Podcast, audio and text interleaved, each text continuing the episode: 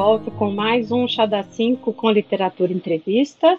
E para o episódio de hoje, temos como convidada especial com a gente a professora Constância Lima Duarte. Ela é doutora em Literatura Brasileira pela USP e pós-doutora pelo FRJ e UFSC. Atualmente, ela trabalha junto ao programa de pós-graduação da Faculdade de Letras e Estudos Literários da UFMG e coordena o grupo de pesquisa Mulheres em Letras, também pela UFMG. Motivo dela estar aqui com a gente hoje, né, é a apresentação e a elaboração de notas explicativas que ela fez para o livro da Emília de Freitas, A Rainha do Ignoto, publicado pela editora 106. Seja muito bem-vinda, professora. É uma honra ter você aqui com a gente. A gente agradece também à editora pela oportunidade de, né, a gente ler esse livro tão incrível que a gente vai discutir um pouco aqui hoje, né? É um prazer, obrigada pelo convite. Espero contribuir, contribuir ah. aí para tornar o livro mais interessante e, e com vontade de lerem. Sim, é, é, até uma impressão que eu fiquei após a leitura do livro, né? Porque esse, não, esse livro ele não é mais conhecido, né? Porque uh, as pessoas não conhecem, né? Na verdade. Então, sendo você uma estudiosa da literatura de autoria feminina, sobretudo escritoras dos séculos 19 e 20, conte para os nossos ouvintes como que você chegou até esse texto, né, da Emília Freitas porque me surpreende um pouco, né? Como eu disse, não ser um livro Sim. tão mais conhecido, né?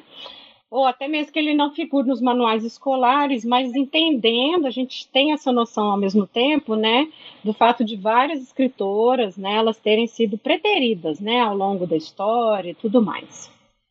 Perfeito. Concordo com você. Rainha do Ignoto devia ser bem mais conhecido do que é hoje. Concordo, que ainda é hoje já se tornou um pouco conhecido. A questão é que a literatura de autoria feminina foi deixada de lado e taxada de literatura menor durante muito tempo. E só passou a ser conhecida relativamente pouco, há pouco tempo, na década de 1980, quando pesquisadoras de todo o país, inconformadas com a história oficial, começar a pesquisar as antigas escritoras. Verdade é essa.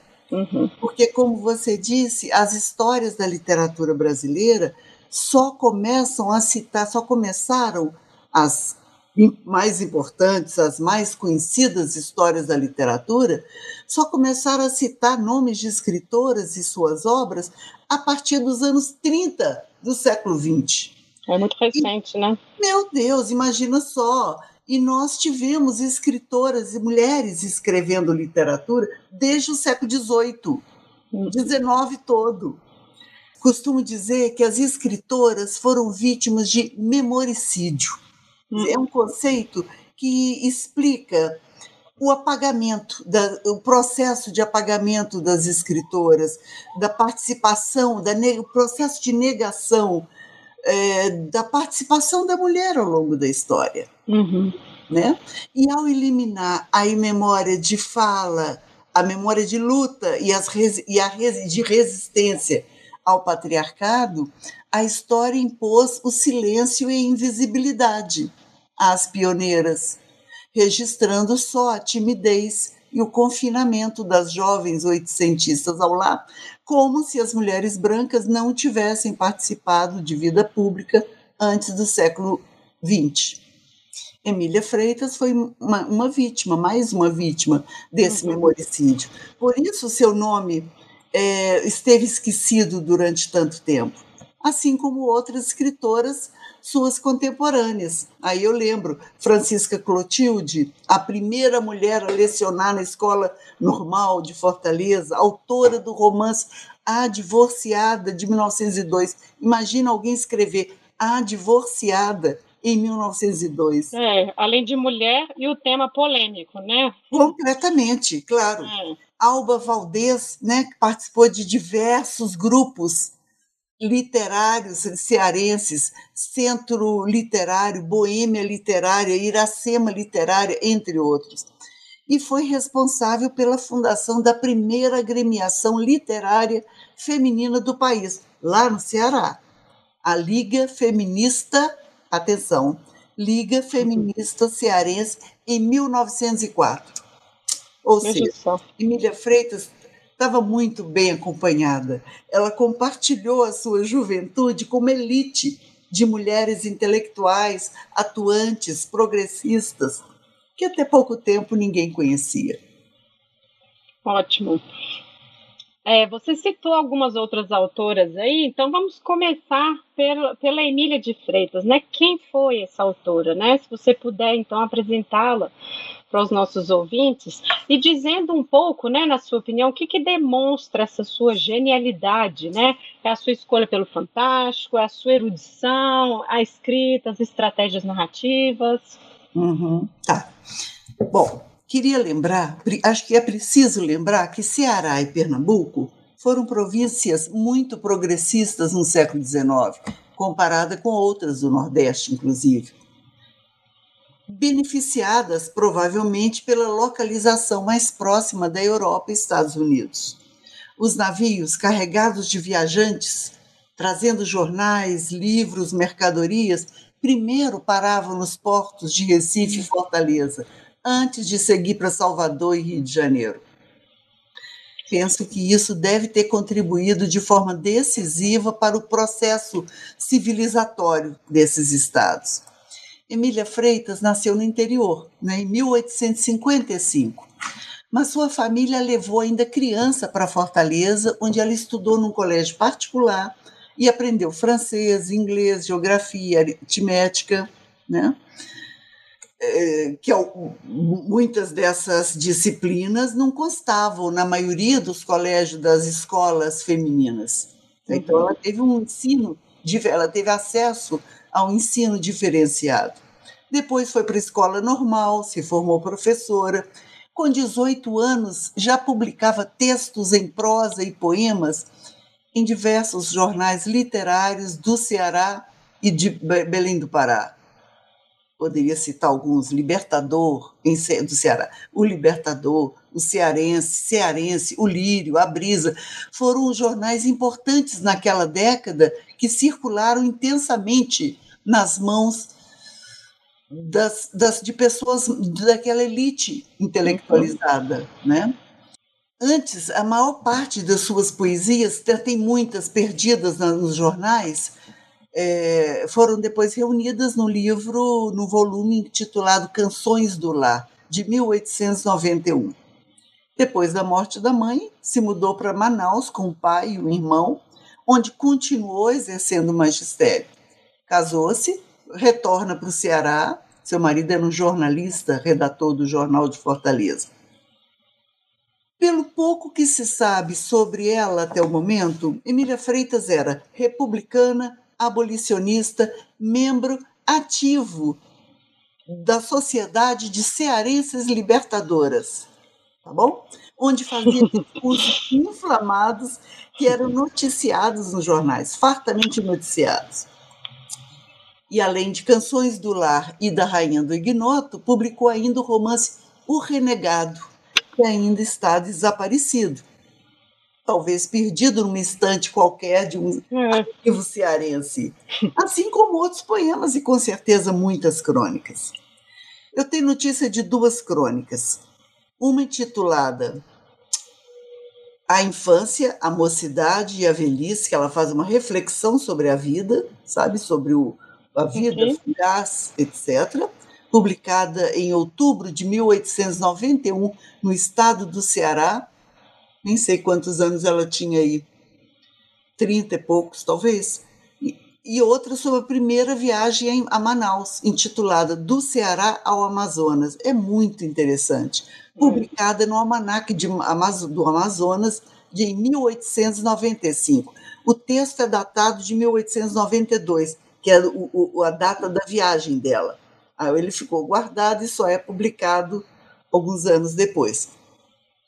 Agora, eu acho importante essa uma informação que todos esses textos esparsos, esses eh, inéditos espaços de, de Emília Freitas, estão assinados com o seu nome, uhum. com Emília Freitas.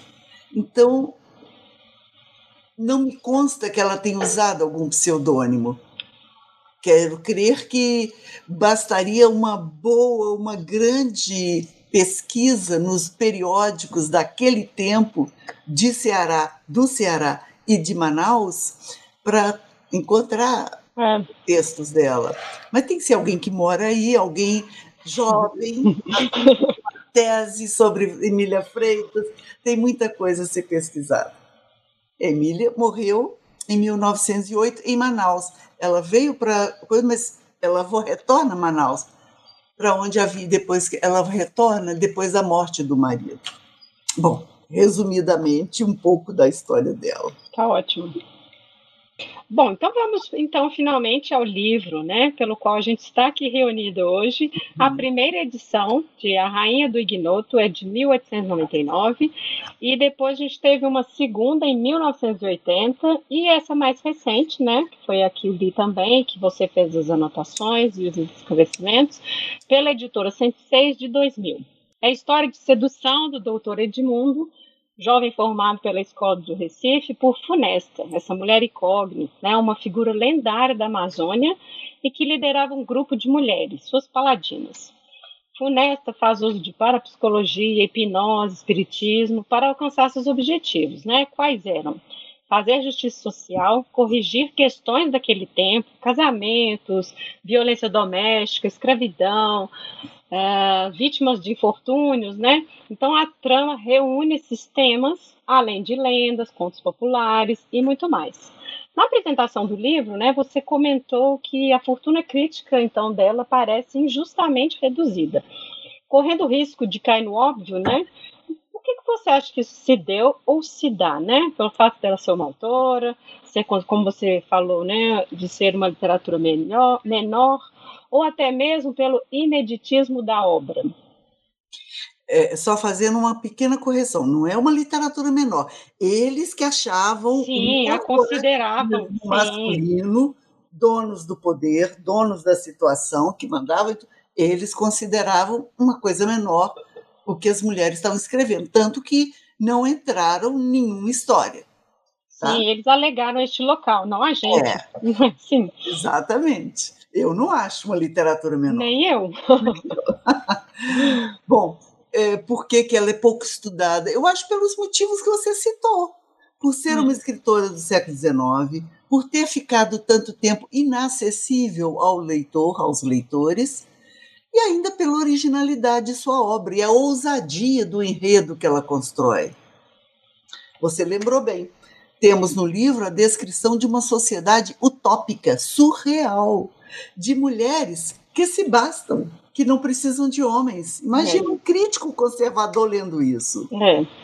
A parapsicologia, a hipnose, o espiritismo, que estão presentes no romance, eram grandes novidades na época e faziam parte do que havia de mais científico, do conhecimento mais moderno que circulava no, no final do século XIX na Europa. Freud é desse tempo e também explorou essas novidades na é. vida e nos seus escritos, seus primeiros escritos, né? Eu, eu acho que é por isso, sabe? O, mas o principal motivo é ter ficado escondida, perdida, né? não, não estar acessível. Então não tem como se ser conhecido um livro se ele não tem leitores. Né? Sim. É preciso. E você, e nas suas pesquisas você tem notícia do, da circulação do livro na época? Se não. teve uma recepção? Porque isso é difícil de mapear na história, é né? Difícil, é difícil, Não, é. não tenho. Não tenho, mas eu imagino que tenha aqui e ali, pela novidade que representava, e ela era uma mulher da sociedade, da elite. Uhum. Sabe? Não, não era. Então, a, a família dela, né? eu, eu imagino que deve ter tido. Aí já é uma Sim. suposição, deve ter tido. Uhum. Mas isso é para uma alguém claro. pesquisar e buscar a fundo na época. Sim. Uh, a Emília, né, quando ela escreve ao leitor no livro, ela antecipa as futuras críticas ao seu trabalho em relação a uma cobrança da excelência é, literária das mulheres presas em casa sem contato com o mundo, né? Eu cito. Não é, tampouco, o conjunto das impressões recebidas nos salões, nos jardins, nos teatros e nas ruas das grandes cidades, porque foi escrito na solidão absoluta das margens do Rio Negro, entre as paredes desguarnecidas de uma escola de subúrbio. Embora isso também possa ser uma estratégia de convencimento né, para o leitor, não deixa de ser uma crítica consoante aquele tempo. Autoras como Jane Austen, a Charlotte Brontë, elas apontavam para a solidão do lar e a escrita feminina. Como você percebe, então, esse posicionamento da autora, né, da Emília?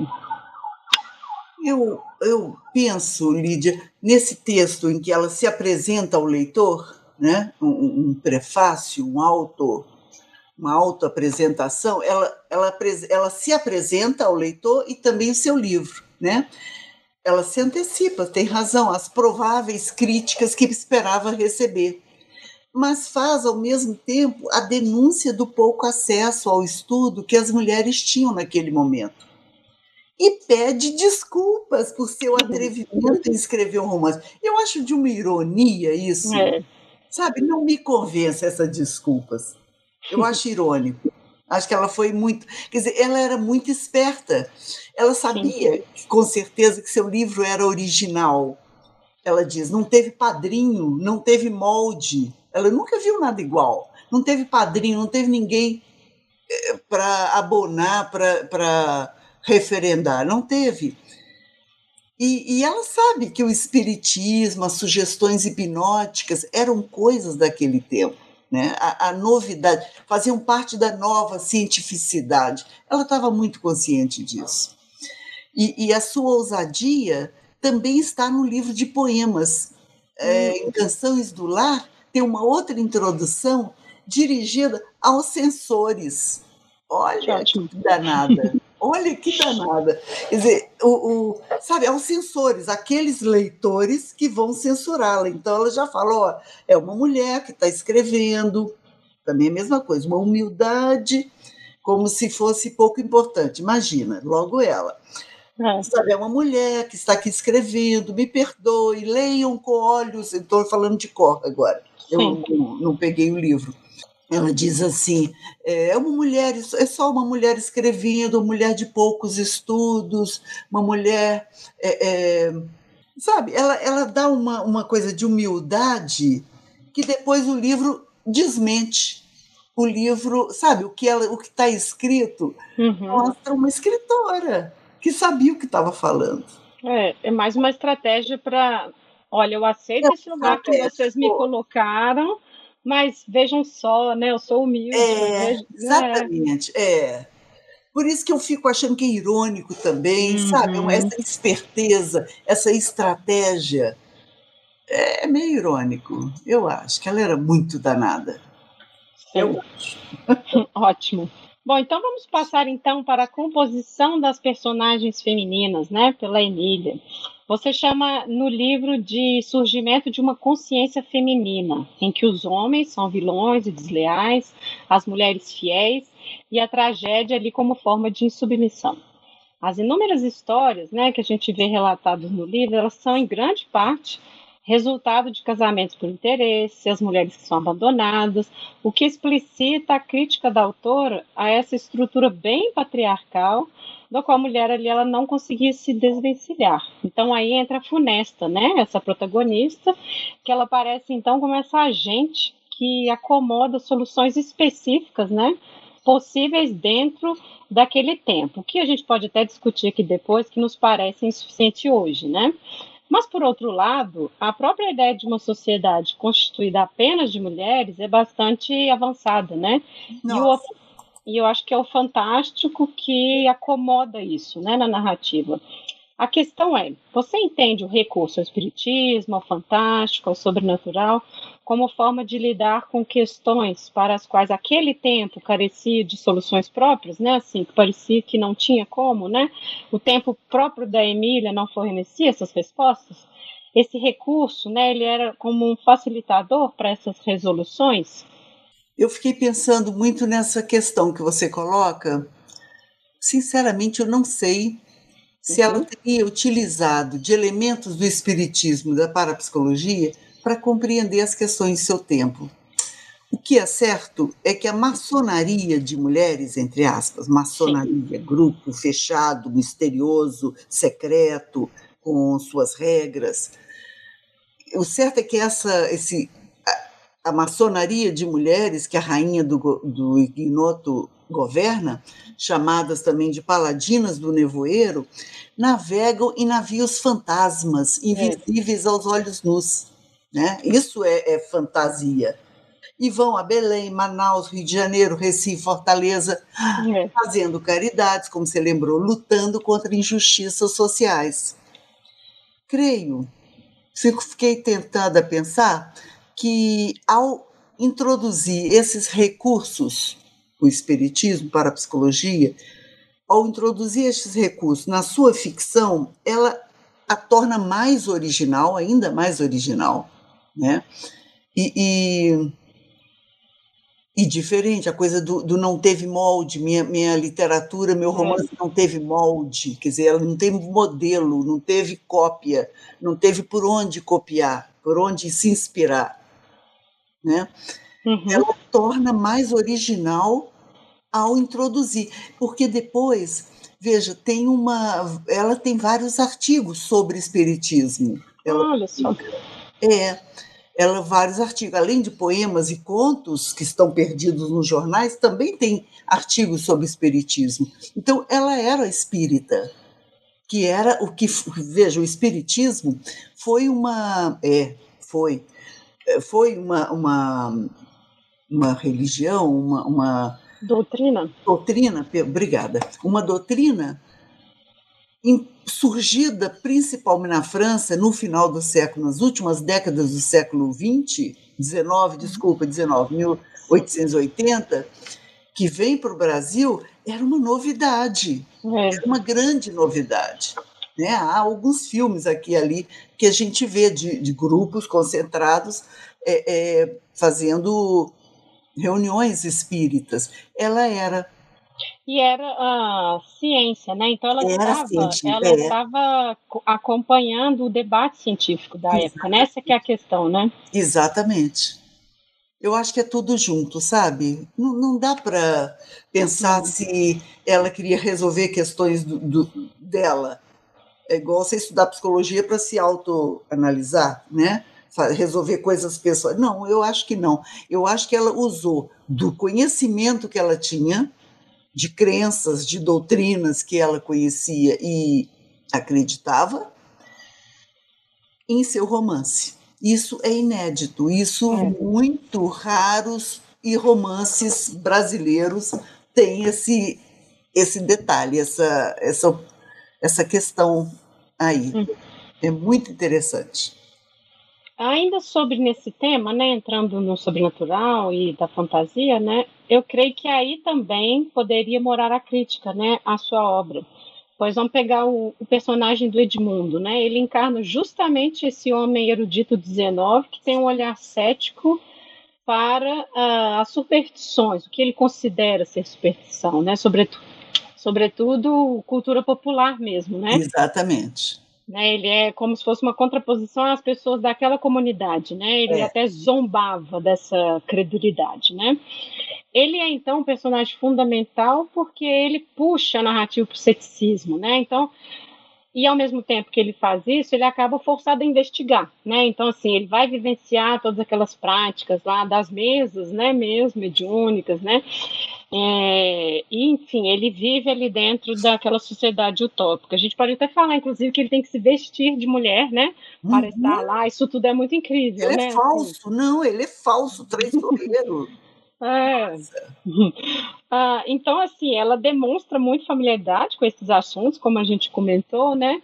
É, mas também você acha que isso pode ter ocasionado, aqui a gente está extrapolando, né? A pouca recepção da obra, no sentido de pessoas como Edmundo olharem para esses temas também com um olhar de ceticismo muito forte, né? Porque ao mesmo tempo que essas pessoas estavam fazendo esse, essas experimentações, né, sobrenaturais, tinham aqueles que iam contra e que não estavam tão entusiastas assim, né? É uma possibilidade de leitura essa hum. de o fato desses elementos estarem no texto ter provocado uma rejeição ao romance, né? É uma possibilidade. Mas podia também ter sido o contrário. Podia ter suscitado o contrário, atrair os leitores para hum. novidades tão contemporâneas. Entende? É verdade. É, eu acho que certamente ela sabia muito bem o que estava falando. E Edmundo é um personagem contraditório. É. É, contraditório, é o mínimo que eu vou falar dele. Sabe? Contraditório. É, é, que ele, ele, exatamente, ele chega todo cheio de doutor, cheio de verdade, show, todo uhum. sabendo tudo, e, e se admira, não sei se assusta, com um, um, uma sabedoria popular, uma sabedoria que circulava naquele momento, né? E ele uhum. fica balançado por essa a sua cientificidade, cientificismo é abalado pelas histórias que ele começa a ouvir, né? E ele é vê que, e o que ele vê, né? Ele o que ele vê. É, a funesta, o navio, o barco. Ele meio que se apaixona pelo desconhecido. Por isso que ele não conhece, por essas questões que ele não conhece. Ele fica meio fascinado, né? E vai atrás. Mas não vai atrás de, de sabe? Não, não é leal de ir é. atrás. Ele se auto simula, ele é simulado.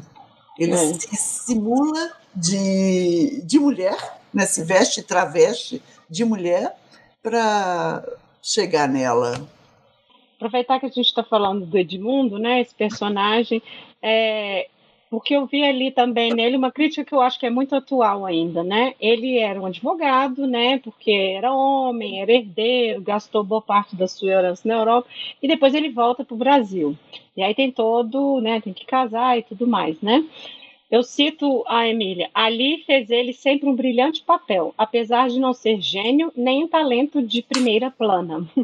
mas, mas, bem apessoado e único herdeiro de uma boa fortuna era o Eldorado das moças e até dos próprios pais. Então, assim, eu acho que aqui reside uma crítica dela, assim, atualíssima, né? Porque... Feroz, cruel, cruel não, assim, feroz. É, porque é homem, né? Assim, perfeito, homem, é, perfeito. Isso, né? Então, assim, isso é muito interessante. A, é. a, descrição que ela põe dele ali. É. Bom, e ao longo do livro a gente vai ver várias dessas críticas, né? Então eu queria que a gente falasse um pouco sobre essa noção que é bem clara da autora desses homens que são muito medianos, né? Assim, mas que por serem homens, eles estão ali tidos em alta conta. E isso porque é, a leitura desse livro me fez sentir que, de fato, os homens estavam em segundo plano. Né, nessa, nesse livro, que é uma coisa que às vezes não acontece, né, mesmo sendo um livro de autoria feminina e enfim, livros escritos por mulheres, né? E à medida que o livro vai avançando, a gente vê que a Funesta ela assume de fato esse protagonismo da narrativa. E o Edmundo, o caçador de onça, tudo são homens medianos, eles não sabem nada sobre o que está acontecendo, né? Eles são os dois apenas que circulam ali naquela sociedade, né, das mulheres paladinas, né? Então acho que isso é um assunto que é muito forte na obra que eu acho que a gente pode conversar um pouco. Realmente, ela descreve muito bem, né? Olha só, vou repetir você. Apesar de não ser gênio, nem um talento de primeira plana, plana, nem ter um talento de primeira plana. Quer dizer, olha quanta ironia coube nessas é. palavras, né? Me lembrou, quando eu, sempre que eu leio isso, me lembrou uma descrição que Machado faz de Marcela, a amante de Brás Cubas, no, em Memórias Póstumas de Brás Cubas, Marcela, né? Ele, ele o, o narrador descreve a Marcela assim: Marcela amou-me durante 15 meses e 11 contos de réis. Bom, disse tudo. Dizer, são poucas palavras, mas conseguem descrever o caráter, o, o, é. a pessoa. O, veja, é, apesar de não ser gênio, né? apesar de. Não, vou, vou voltar. Apesar de ser doutor, de ser jovem, rico, solteiro, não era nem gênio, nem tinha grandes é. talentos. Sabe? Arrasou, arrasou. Ou seja, o seu personagem masculino, que quis se tornar também protagonista, não era tão importante. Apenas mediano. Né? Tanto que no final ele cede, ele se acomoda num casamento arranjado, burguês, sem qualquer novidade, com a figurinha lá, sabe?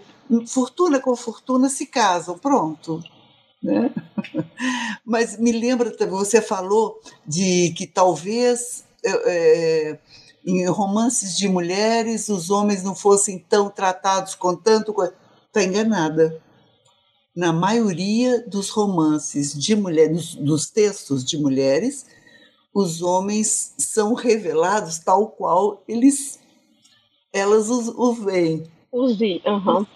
entende? Então, por exemplo, uma coisa é, é, é, é não, quis dizer no sentido de não ser central, não é uma figura central. Não, não é central, nem é importante, não, nem é, é mediano. Valorizado o máximo. É, ele exatamente. A outra é brilhante, ele é mediano. Isso. Entende? É, é, lembro, por exemplo, uma coisa é José de Alencar falar do Dom Antônio de Ceci, Cecípere, Cecípere, sabe, dos homens fortes, valerosos, que lutam, uhum. vencem, pá, pá, pá, pá. Isso é o personagem, é o personagem traz, é, formado, construído por um, por um homem, por um escritor. Sim. São sempre assim. Enquanto alguns romances de mulheres, por exemplo, Raquel de Queiroz, vamos ficar na Raquel para ficar bem assim conhecida. Raquel de Queiroz é o 15. O primeiro romance dela, ela tinha 17, uhum. 18 anos, coisa assim. Olha só. As mulheres são poder, empoderadas, têm vontade, têm. Os homens não os homens são. Tanto que ele teve esse romance, ele teve muitas críticas, o 15, Mário de Andrade e outros críticos da época, criticaram porque uns homens tão fracos que, que, nunca tinham visto, homens tão fracos, sabe? Que é, é vingança do sexo. Mário, Mário fala isso da Raquel, é vingança do sexo é, fazer homens tão fracos.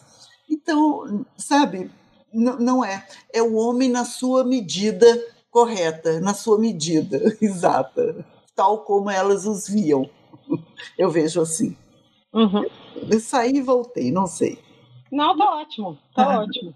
Ok, vamos entrar então um pouco na, nessa sociedade utópica, né? Vamos falar, enfim, apresentar um pouco mais para os ouvintes, né, sobre essa fraternidade feminina como que ela servia de refúgio para essas mulheres, né? Como as soluções foram pensadas ali coletivamente, né? E que ela é vista como subversiva, né? Para esse caçador de onça, né? Porque ele, tem um momento no livro que fala justamente isso, né? Contra a propriedade dos senhores, contra a religião e contra o governo, né? Assim, é um escândalo, né? Tudo isso junto ali, né? Uhum. O governo monarquista por propriedade do senhor, é, porque contra a religião católica dominante, que ela já estava ligada lá no espiritismo, pensa bem. E, e você está lendo aqui seu, sua pergunta, justamente porque era contra a propriedade dos senhores. Ela era escravo, ela era abolicionista, era Exato. contra a escravidão. Então é subversivo por isso, tá? É, a criação dessa fraternidade feminina, irmandade, como você nomeou, é um dos pontos altos do romance, sem dúvida, né? E revela muito bem o ideário feminista de Emília Freitas, sobre na, o que ela pensava naquele momento sobre as mulheres. Veja, ela atribui à rainha e suas comandadas um poder impensável naquele momento para mulheres, dando-lhes atribuições de engenheiras, advogadas, médicas, comandantes de navios, generais de exércitos, sabe? Enfim, tudo que as mulheres não podiam ser naquele momento histórico são no romance dela. Então, essa fraternidade feminina, esse, esse agrupamento, essa sociedade essas paladinas é muito, muito forte, é muito bom, é muito interessante. Eu não conheço nada mais feminista nesse nessa época do que isso, do que este livro, sinceramente. Não, essas soluções que elas vão, elas se reuniam, né, para poder tomar as decisões, era, né, tinha ali uma reuniões para tomar. Sim, democráticas, você viu? Democráticas, uma coisa de reunir, de fazer uma assembleia e todas votarem.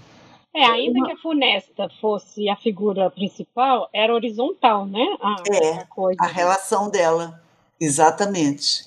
Concordo plenamente. Quer dizer, ela tinha uma atitude democrática, né? Ela dividia o poder, ela dividia as atribuições, cada uma fazia uma coisa, era fazia um, um alguma coisa, uma tarefa, uma atividade, o que fosse. Uhum. Você lembrou logo no início as suas perguntas foram tão, tão, tão, tão bem, tão bem formuladas que dizem tudo. Eu fiquei assim, eu não vou ficar repetindo ela. É, porque as, as personagens, as, as paladinas, elas queriam bem, né? Então, veja, elas queriam salvar mulheres, elas todas eram mulheres salvas pela rainha. Tem que entender isso também. Elas todas foram trazidas assim, tiradas de um infortúnio da vida, uhum. viúvas, mulheres ficaram sozinhas, é, é, é, espancadas de marido, uma, tudo. É, é, é isso que forma as paladinas, sabe? Esse, esse grupo da Funesta. Isso é muito interessante, é muito novo, é muito original. É, e o fato delas deslocarem pelo país é o que eu acho que é interessante também, né? Assim, quando elas começam as viagens.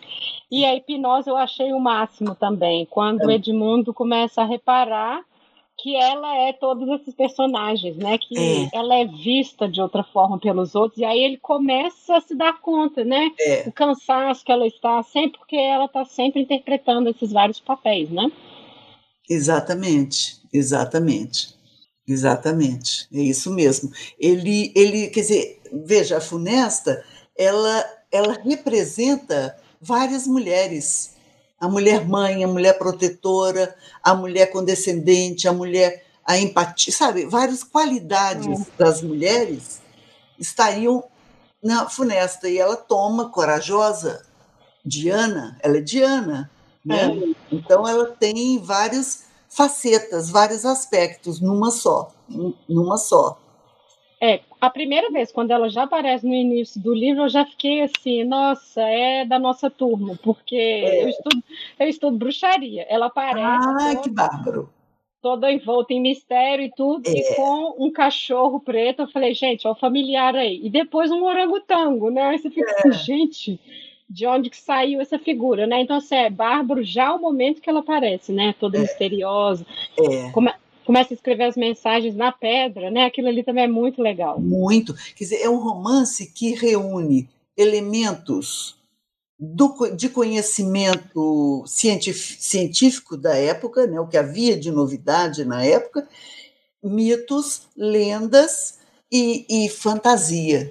Hum. Fantasia né? a coisa do, do fantasioso, do imaginário também. Ah, você começou a falar aí dos papéis que ela vai assumindo e, e, que as mulheres foram salvas. Acho que a gente pode entrar em algumas das histórias individuais dessas mulheres, uhum. né? Eu não sei, talvez falar da Odete ou da Carlota, porque são sempre histórias de uh, todas ligadas assim, mulheres que tiveram doenças, distúrbios, né, entre aspas, desequilíbrios, todos ligados às obrigações e necessidades do casamento, né? É, além de ser crítica da autora, né, denunciando um pouco essa coisa do patriarcado e tudo, Exatamente. né? Exatamente. Né? Uhum. E aí eu acho que a gente pode comentar um pouco essas histórias individuais, pensando também essas soluções que ela foi encontrando, né, para resolver. Às vezes era uma questão de dinheiro, de ter uma casa própria, né, assim, para que o casamento desse certo, enfim. Exatamente.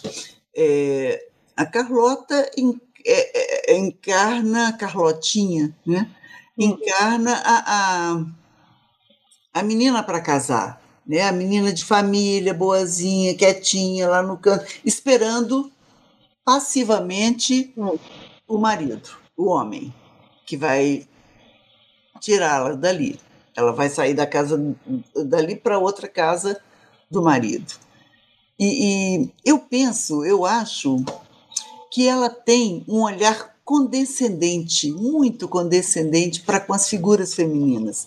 se a gente pensar em cada uma delas, é, é, todas são virtuosas, mesmo Carlota, Carlotinha, que eu fiz uma ironia assim, é, é, tem suas qualidades. As qualidades previstas ou desejadas na menina, na jovem, na adolescente daquele momento, né? Então, é, é, ela tem um olhar condescendente, ela olha carinho afetuosa, sabe? É, uhum. Enquanto os homens são tolos, vingativos, mesquinhos, traiçoeiros, né? Enquanto os homens são assim, ela apresenta as mulheres de forma positiva, mesmo as ingênuas e românticas, como a Carlota né? A Odete. Odete. Porque todas, quando é. ele vai, é, quando ele vai visitando o hospital, né, que é como se fosse um manicômio, todas as histórias que ele vai ouvindo ali é de casamento frustrado, a pessoa rouba a herança, casou e traiu, matou, tentou matar. Então, assim. São pequenas denúncias do, do, do cotidiano da, da, das mulheres né, da vida feminina naquele momento. São quadros. Se isolar assim, são vários episódios que ilustram mulheres daquele momento, todas elas. Sabe? É como se fossem perfis de mulher, uhum. perfis de comportamento, de condição feminina.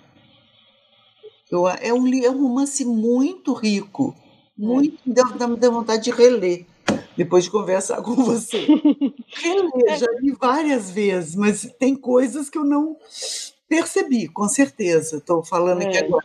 Perfis femininos, perfis de condição, mais que de mulheres, da condição feminina. Sabe? Uhum. Cada, uma, cada uma daquelas personagens. Odete é incrível. É, e por exemplo, uh, a gente vê essa coisa das lendas, dos contos populares, você comentou da Odete, e aí eu lembrei do, do clássico, né, da Cinderela, né, assim, as filhas da, da tia são horríveis, ninguém quer, são fofoqueiras. Então, assim, é um outro tipo feminino que é. Emília também está colocando. É. Enquanto Odete foi sendo adoecida pela própria família, né? Esse, é. Ela é uma personagem interessante porque, claro, a gente está ali naquele contexto patriarcal, de espera de marido e tudo, mas a própria família foi adoecendo ela e deixada para isso, né? Tanto quando Edmundo chega, ele vê que é isso, né? Assim, então eu acho que é interessante ver também não diria competição feminina, mas assim, todas elas foram sendo criadas para isso, né? Assim, elas também são vítimas disso, né? Vítimas, não foram criadas, foram vítimas é. dessa situação, com certeza. Tem razão. A gente não pode ficar dando muito spoiler, não. Sabe, contando tudo. É, as pessoas vão ler é. após.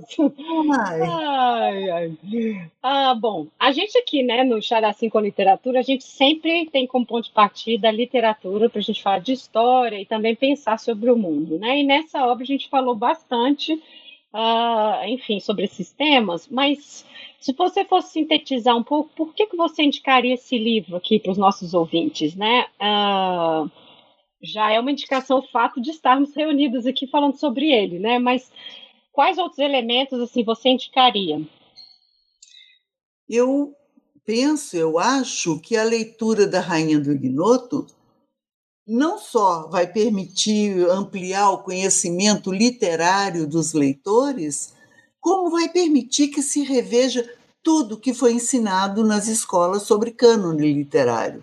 Né? E mais ainda, sobre a presença, ausência, sobre a ausência das mulheres no uhum. campo intelectual e criativo. Vai ver que não era bem assim, não. Tivemos grandes escritoras, grandes obras, obras impressionantemente novidade, sabe? E, e que não foram valorizadas como deviam. Então eu penso, eu acho que por tudo isso que nós falamos até o momento, pela originalidade do romance, pelo ineditismo, pelas por tudo que ele representa naquele momento, não só para o Ceará, para a literatura cearense, para a literatura brasileira, claro, né? é um livro da literatura brasileira, que não é conhecido. Quer dizer, para ampliar, para conhecer mais a literatura, tem que buscar essas obras. tem que ir atrás desse tipo de livro que acrescenta, que vai acrescentar é, é, novidade, que vai acrescentar dados novos ao conhecido, ao que já conhecemos. Né? Eu acho, e tudo isso que a gente disse até agora. Hum? Ótimo. Para a gente finalizar, né, caminhando aí para o nosso encerramento, conte um pouco, então, para quem está aqui nos ouvindo, né, como que é o seu trabalho com as autoras mineiras, né, como foi esse mapeamento, ou como é, né, em que medida ainda está sendo feito, e que autoras você indicaria também para a leitura, para que a gente possa. É, vai ter que, vai ter que selecionar aí para a gente. É, eu trabalho, tá, eu trabalho não apenas com escritoras mineiras, mas com uhum. brasileiras como um uhum, todo. Tá? Como um todo. É, desde meados de 1980, imagina, estou envolvida com pesquisa de autoria feminina. Inclusive, minha tese de doutorado que eu defendi na USP, etc, etc, foi sobre a vida e obra de Nízia Floresta. Imagina, uhum. é, nossa primeira feminista, considerada nossa primeira feminista, é, defensora de uma educação mais consciente para as meninas, autora de romances, poemas, contos, ensaios incríveis. E Nízia Floresta é, divulgou, traduziu e divulgou em, em, Recife, onde ela morava na época, um livro que circulava com sucesso na Europa, intitulado Direitos das Mulheres e Injustiça dos Homens. Olha que título lindo. É. é o primeiro título escrito em língua portuguesa falando em direitos das mulheres. E como nos não bastasse, tem injustiça dos homens e não admitir esses direitos. É 1832 esse, esse livro dela é um ensaio inglês que ela traduziu do francês para o português. É muito, muito importante. É, então, eu tenho trabalhado, eu morei no Rio Grande do Norte muitos anos, trabalhei na UFRN, e foi lá que eu me dediquei, nesse momento, eu me dediquei à pesquisa das escritoras. Foi, foi, aquele momento que eu falei que muitas pesquisadoras estavam trabalhando para buscar as antigas autoras. Sabe? Poxa, uhum. como é que nossa literatura tem só um lado, só o lado masculino? Cadê o outro? É. Né? Vamos mostrar o outro. As mulheres, cadê as mulheres? Ninguém, não tinha mulheres, estavam só aí dentro de casa costurando, cozinhando, né? E, e, então, quando eu morava no Rio Grande do Norte, eu fiquei naquela pesquisa em torno do, das nordestinas, Recife, Fortaleza, eh, Natal, por ali todo. E foi quando eu encontrei a Emília Freitas, foi numa dessas pesquisas. E, e depois mudei para Minas me aposentei na UFRN, entrei na UFMG e, e, e comecei a pesquisar as escritoras daqui. Né? Eu sou mineira também. E, e é isso. Mas eu não, não fico, não estou parada só nas mineiras. Uhum. Quanto a sugerir nomes, é difícil, nem sei por onde começar. Além de Nízia Floresta e Emília Freitas, eu lembro também, entre as antigas, Júlia Lopes de Almeida, uma grande escritora, Carmen Dolores, Andradina de Oliveira, Maria Benedita Borman. Incrível! Benedita Borba tem um livro chamado Lésbia. Olha. Lésbia, incrível. Sabe, põe na sua listinha aí. Um dia eu vou ler. Não posso morrer sem ler. ok. Tem a listinha dos que não posso morrer sem conhecer. Sim. Gilca Machado, quem gosta de poesia, tem que ler Gilca Machado, tem que procurar Gilca Machado. Sabe? São antigas, são escritoras que ficaram, foram sofreram o memoricídio, que estão, uhum. que voltaram a partir dessas pesquisas que eu falei, desse empenho de muitas pesquisadoras de buscar as nossas antepassadas, né? Dentre as mineiras, eu gosto muito da poesia de Henriqueta Lisboa, Laís Correia de Araújo, já contemporânea, Laís Correia, Adélia Prado, Conceição Evaristo, Ótimo. Né? Ana Maria Gonçalves, que são nossos contemporâneos. E nem vou me estender, porque a lista é longa. e eu vou, e vai ficar sempre incompleta. Então, é, é por aí. Mas acho que já deu para dar uma ideia, né? De ba temos bastante trabalho pela frente, muitas leituras para fazer. Com certeza. A gente vai então encerrar agradecendo muito a professora Constância Lima por essas palavras, por essa conversa, pelas indicações, né? É, como você disse, né? Assim, tem que ser lido, a gente tem que divulgar esse livro, né? Para mais uhum. pessoas terem acesso aí uhum. a essa obra tão incrível, né? Muito obrigada. Por nada, estou à disposição. Prazer falar com você. Até mais. Obrigada. Pessoal, é isso. Então, ficamos por aqui na nossa entrevista. Estamos lá nas nossas redes sociais e nos vemos na próxima. Até mais!